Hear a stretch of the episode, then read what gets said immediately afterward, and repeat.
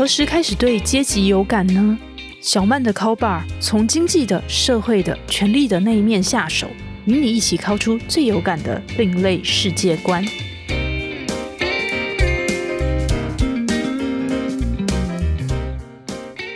各位听众朋友，大家好，欢迎来到方格子电台小曼的 call bar，我是陶小曼，是一名作家。过去在体制内的时候，跑过财经和政治线，现在也是一名独立记者。在这一集里面，我们要来聊聊中产阶级要如何阶级晋升。可能会有人觉得很困惑啊，都已经脱离封建时代多少年了，干嘛还一直提什么社会阶级呢？还要不断的去比较来比较去，这样不觉得很累吗？如果大家对于自己的现状很满意，觉得自己活得很自在舒适的话，的确不需要去介意阶级晋升这一种麻烦的事情。不过，我想大家在成长的过程中，也常常在羡慕别人拥有更好东西的时候啊，就会被大人们训诫说：“哎，你不要跟别人比呀。”不过，大人认为小孩子应该表现得更优秀的时候啊，就会变成不比好比满，不罢休。由此可见呢，喜欢更好的东西，真的就是人性。按耐的不去比较，其实未必会维持心态的健康。大人其实会刻意去压抑孩子们对于比较的好奇心呢。又在自己在意的地方来维持两套标准，是否是代表着社会阶级的真相一旦被说了出来，就无法被简单处理？所以在今天，我们就要来聊聊那些不能被简单处理的事情。在一次对大学社会系的讲座之后，我收到一位同学的提问，那提问只有一句话，他问我说：“为什么八大行业的人常常对感情是患得患失的？”那时候我也反问同学说：“哎，有谁在关系中会觉得从头到尾都很笃定，一点疑问都没有呢？”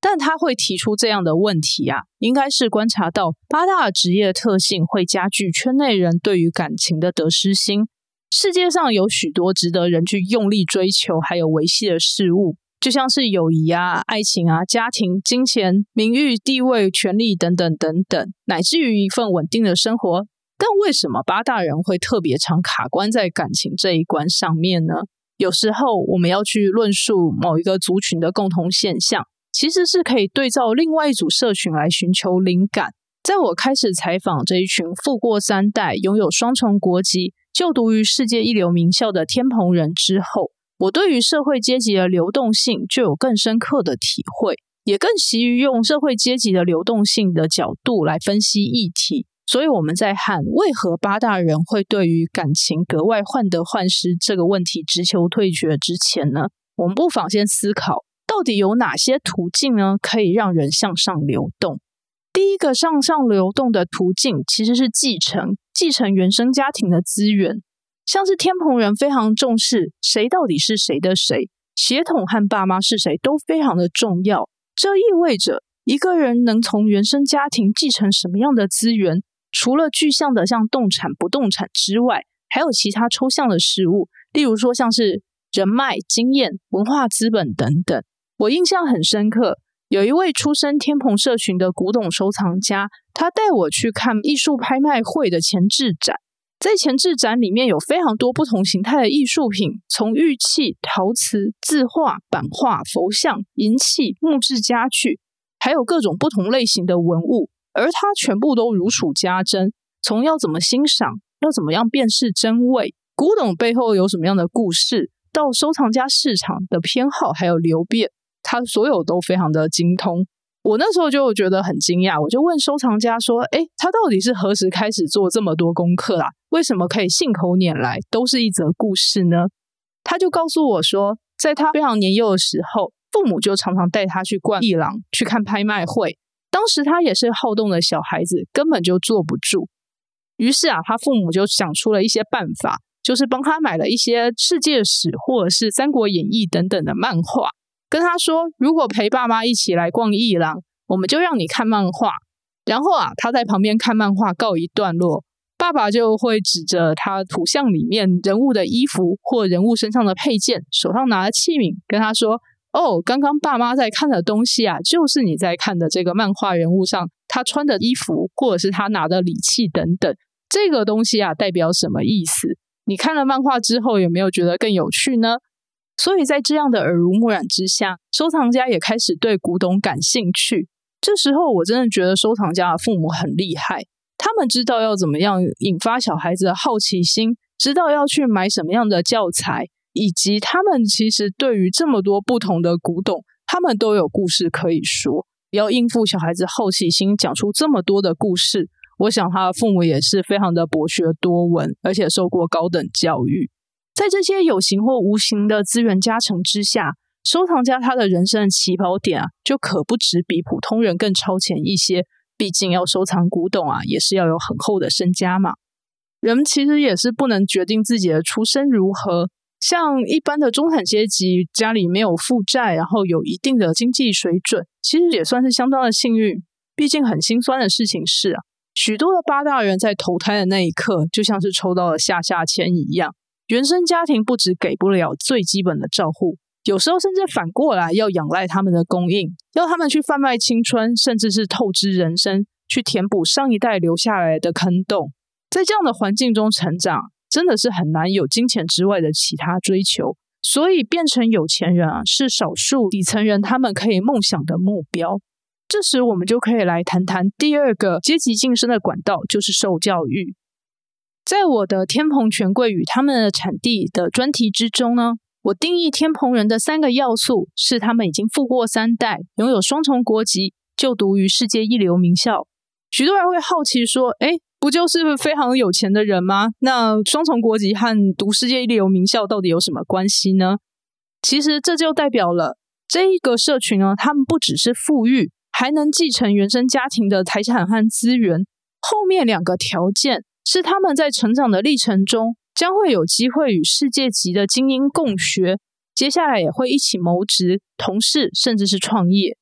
我们可以说，文凭当然不是万能的。却不能否认了一个人的学习历程和得到怎样的文凭，很大程度其实是囊括了一个人的生命史。透过一个人亲近哪些样态的群体，以及他的知识和经验值的边界到底是在哪里，我们通常啊都会因为学历而有了一把尺。在资源越集中而且越丰富的地方，人能够学习的东西啊也就越广泛，绝对不会只是写字和算数学而已。所以，天蓬人他们时时刻刻都会找各式各样周边的才艺来扩充他们的竞争力。受过高等教育，到了出社会的年纪的时候，天蓬人基本上已经在职场的生态系中盘踞了中高阶层以上的位置，并且在那边形成联盟。学长姐会带着学弟妹往前冲，然后前辈也会提携跟他们算是同温层的后辈。这其实也是解释了为什么从顶层阶级到中产阶级都非常相信读书升学成绩好的孩子啊会有出头天。有些人会批评啊，这听起来很像是一种文凭至上或者是成绩至上的主义。但是啊，其实这些条件就是进入上述联盟的一个入场券。如果原生家庭没有大量的资源可以继承给下一代的时候，其实就像是你我这样的中产阶级。教育或学历啊，就会成为阶级晋升的一个关键的战场。要不然啊，就是小孩子必须有非常明确的天赋与热情，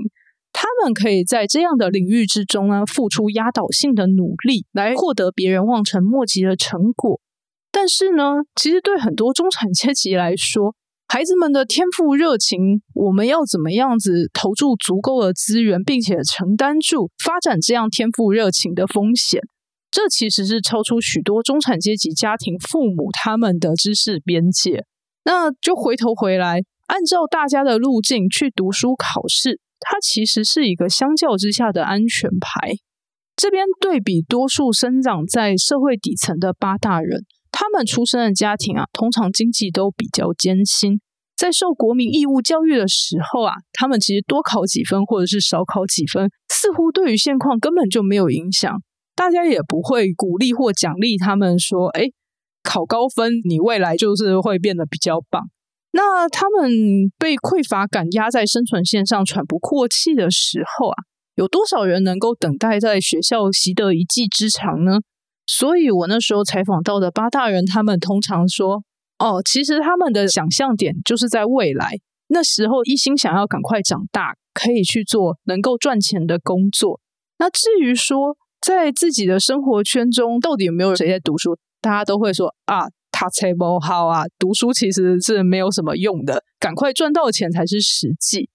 那对于升学制度，也有人就很直白说啊，根本就搞不懂那些东西在干嘛，而且另一方面也不觉得自己在这个地方会有什么样的指望。但是啊，我们的受访者袁飞他就分享说，他为南克打手枪了六年多后，经济压力虽然稍稍舒缓了，可是因为尺度不开的关系，他的生意就越做越差。然后，在他当小姐的那些年，其实各种很多基础的社会常识，或者是说职业技能都是零。譬如说，他一开始完全不知道要怎么样去用 Excel 啊，去做一些很普通的办公室的文书处理的技能。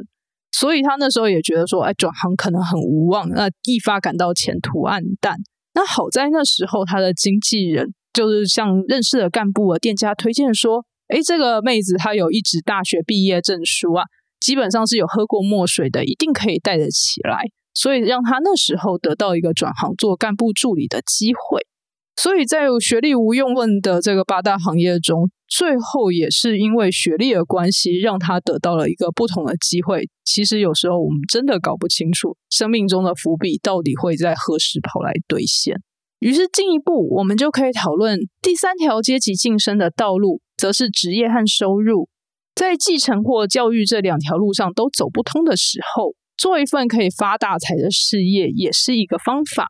在台湾长大的小孩子应该都有听过，小学毕业的王永庆，他白手起家，创造了台塑的产业帝国。所以这时候，我们也可以回头去检视八大行业在招募新血的第一句话，经常就是说：“哎，这一行赚钱很快。”主打收入可以立刻减轻经济的压力，例如说，哎，酒店女公关他们坐台十五分钟算是一节，那客人付出的台费是三百五十元，经过抽成之后，大概这一群女公关可以拿到一百五十元左右的台费。男女或者是跨性别的公关，他们都没有起薪的保障，要客人来点台他们，他们才会有收入，而且绝大多数的店家和经纪公司都不会帮公关们去投保劳健保。在这样的收入结构之下呢，我们其实可可以看得出来，八大人他们贩售的东西是时间，而且啊，八大行业可以说是不折不扣的时薪制。做八大想要提高收入呢，撇开运气成分的这个领取客人送的礼物或者是给小费，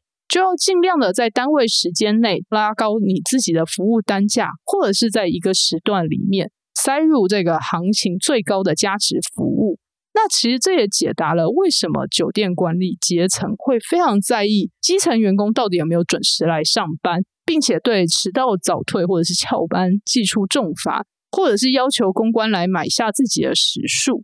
但是人在放售时间总是有上限的，一个人一天不吃不喝不睡，也就是二十四个小时。那在科学园区二十四小时运作的机台是要配置整组的这个维修人员的。那当你又烟又酒又作息不正常的人，要如何二十四小时都撑着不睡觉，这样子持续的工作做下去呢？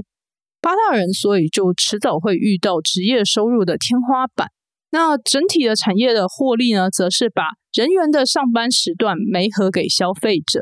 这意味着八大行业它整体要创造最大获利，就要有够多的基层人员来上够多的班，去满足各式各样的消费者。所以八大的基层他们是不设门槛的，高矮胖瘦或者男女老幼，他们都有可以投放的市场。个人随时就会面临更青春、更新鲜，或者是愿意放开更大尺度的肉体来竞争。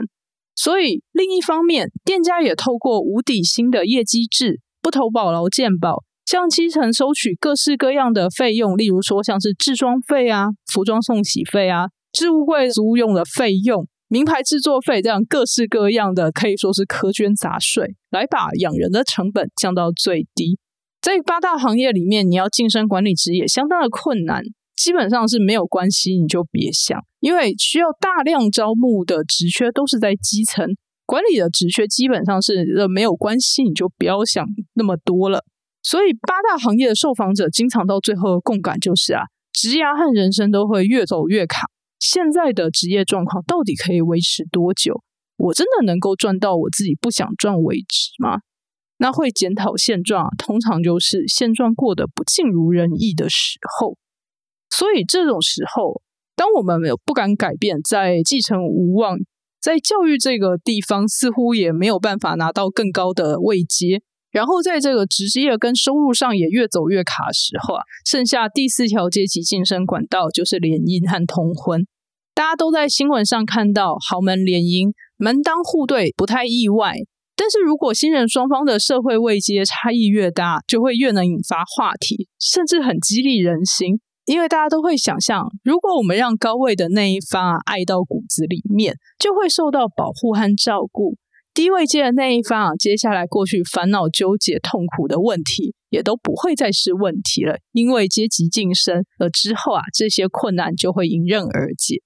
其实经营亲密关系和婚姻啊，都是处处是考验。一些问题会因为婚姻的阶级晋升而消失，但是其实都会有新的问题在冒出来了。不过，已经比起没有希望的继承教育，必然会碰到天花板的这个职业和收入这一项。联姻和感情啊，看似是最有投资报酬率的选项了。毕竟人的感情是无法纯用理性来分析的。有时候看似对方已经死心绝情啦，但是过了一阵子又峰回路转。双方又爱的难分难舍，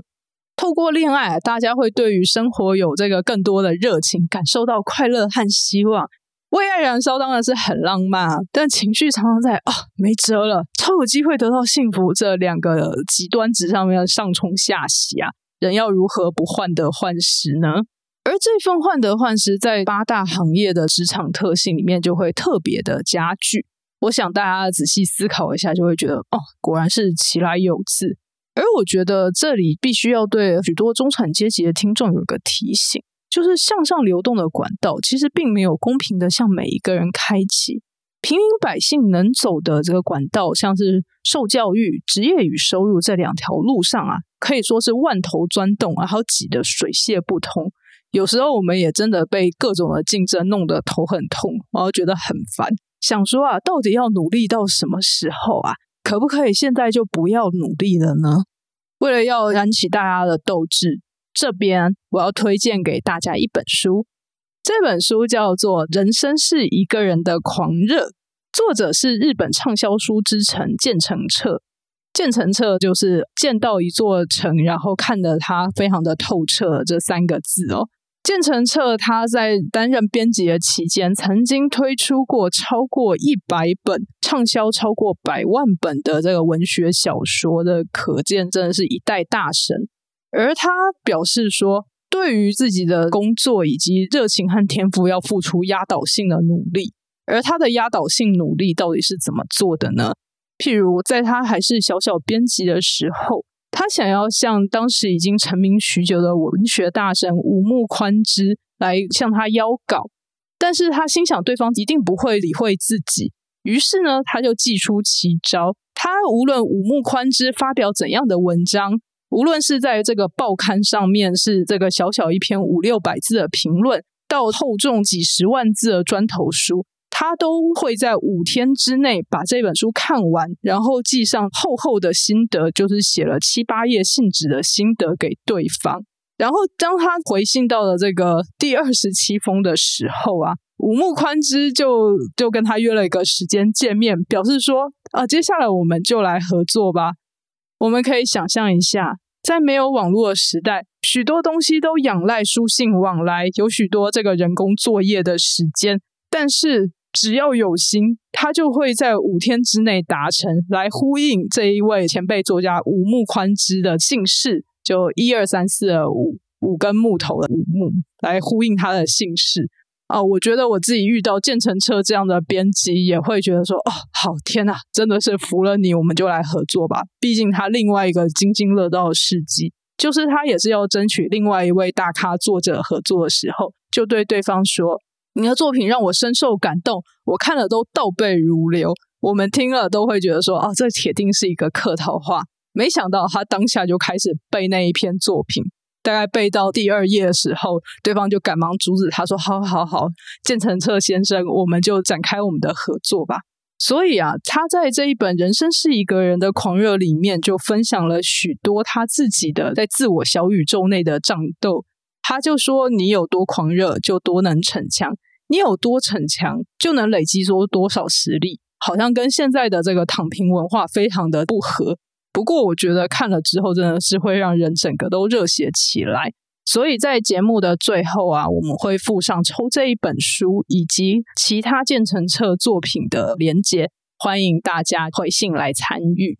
以前我自己也觉得努力是一件很老土的事情，而且为了自己的目标啊上蹿下跳，这个姿势看起来也蠢到不行。但是如果不努力的话，在我自己身为中产阶级家庭之后这个位阶中，其实是没有其他的外力。以及我自己独特的天赋和优势，可以让我达成我自己想要去的一个境界，来然后达成自己的梦想。因此，我反而到了这个越近中年的时候，越觉得说想要做什么，这时候反而是要拼命的努力。尤其是中产阶级，更是要卯足全力，付出所谓压倒性的努力，因为我们是活在一个最多数也最竞争的族群之中。听了这一集的节目，不晓得大家有什么心得感想，或是联想到哪一段人生经历不吐不快，都欢迎留言和我分享。未来我将继续在小曼的 Call Bar 持续分享社会阶级的衍生性八卦，期待你的收听。我们下期再会。